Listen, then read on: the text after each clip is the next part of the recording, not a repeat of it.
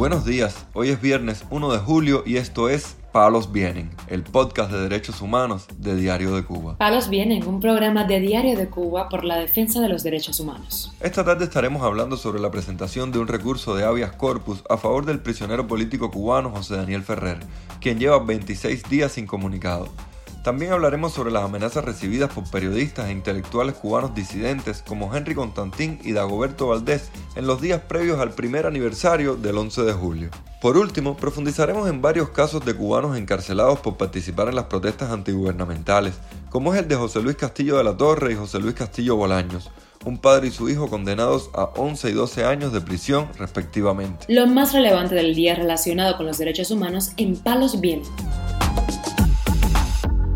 Este jueves 30 de junio, la esposa del prisionero político cubano José Daniel Ferrer llamada Nelva Ismaray Ortega, presentó un recurso de habeas corpus a su favor en el Tribunal Provincial de Santiago de Cuba tras 26 días incomunicado. Me llamo Nelvis Ismaray Ortega Tamayo. En la mañana de hoy, 30 de junio, me dirijo hacia el Tribunal Provincial de aquí de Santiago de Cuba a presentar un habeas corpus a favor de mi esposo, el líder de la Unión Patriótica de Cuba, José Daniel Ferrer García, el cual hace 26 días las autoridades y el gobierno Castro Canel le mantienen desaparecido de forma forzada.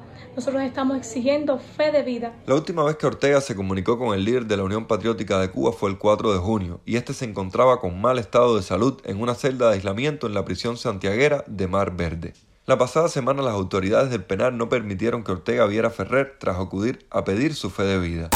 Un cubano residente en Estados Unidos llamado Yuri Almenares González denunció al medio independiente Cubanet que lleva dos años en prisión sin juicio por realizar videos criticando al Ministerio del Interior, a Miguel Díaz Canel y al régimen cubano. Almenares González, que se encuentra recluido en el cuarto piso, a la norte del edificio 3 del Combinado del Este, fue acusado del delito de propaganda enemiga con carácter continuado, por lo que se declaró en huelga de hambre el pasado 16 de junio, se rapó la cabeza y se vistió de blanco para exigir su liberación o un juicio justo.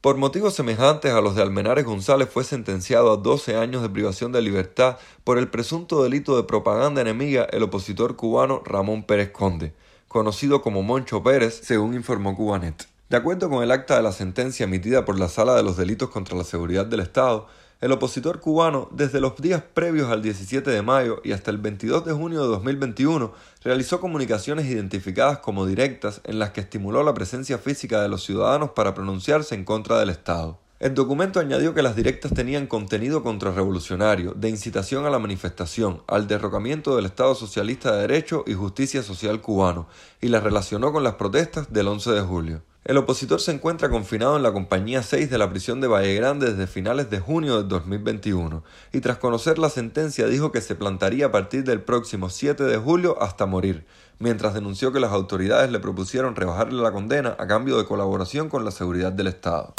Este jueves el periodista independiente cubano Henry Constantín, director del medio La Hora de Cuba, denunció que agentes de la seguridad del Estado lo amenazaron y obligaron a regresar a su vivienda cuando salió a buscar agua potable. Según su testimonio, los agentes que lo detuvieron a unos 60 metros de su vivienda le dijeron que no podría salir hasta nuevo aviso y bromearon con que a ellos les pagaban mucho dinero por perseguir a gente como él. El arresto domiciliar está relacionado con la escalada represiva del régimen contra activistas y opositores en los días previos al primer aniversario de las protestas antigubernamentales. También el intelectual católico cubano Dagoberto Valdés, director de la revista Convivencia, denunció que este jueves recibió dos visitas del capitán Essel de la Seguridad del Estado para advertirle que no puede llevar a Eduardo Díaz Fleitas, uno de los prisioneros políticos de la Primavera Negra, a la recepción por el Día de la Independencia de los Estados Unidos en La Habana. La segunda visita, de acuerdo con Valdés, tuvo lugar para informarle que tampoco él ni otros miembros de convivencia pueden asistir al encuentro, que se realizará este viernes en la residencia del encargado de negocios de la Embajada de Estados Unidos en Cuba.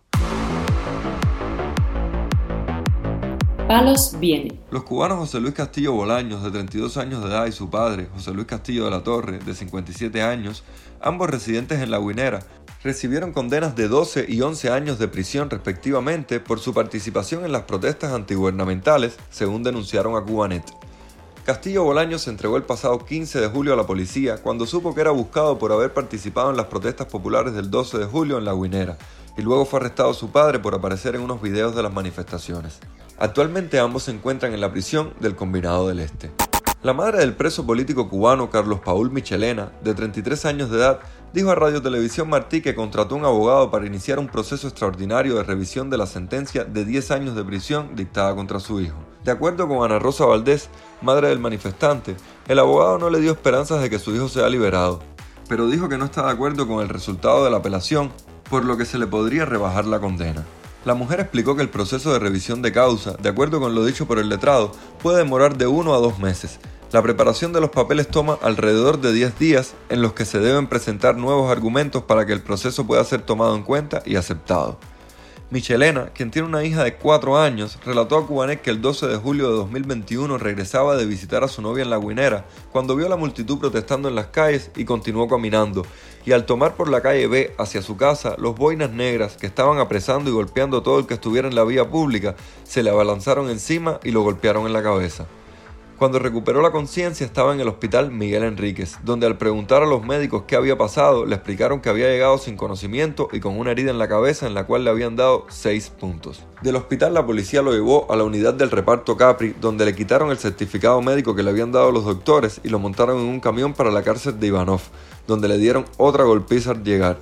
Según denunció el cubano, preso en el Combinado del Este desde diciembre de 2021. Otro prisionero político cubano, en este caso el opositor Francisco Rangel Manzano, se encuentra sin acceso a medicamentos en la prisión del Combinado del Sur, ubicada en Matanzas, según dijo su esposa, Regla Burunate, a Radio Televisión Martí.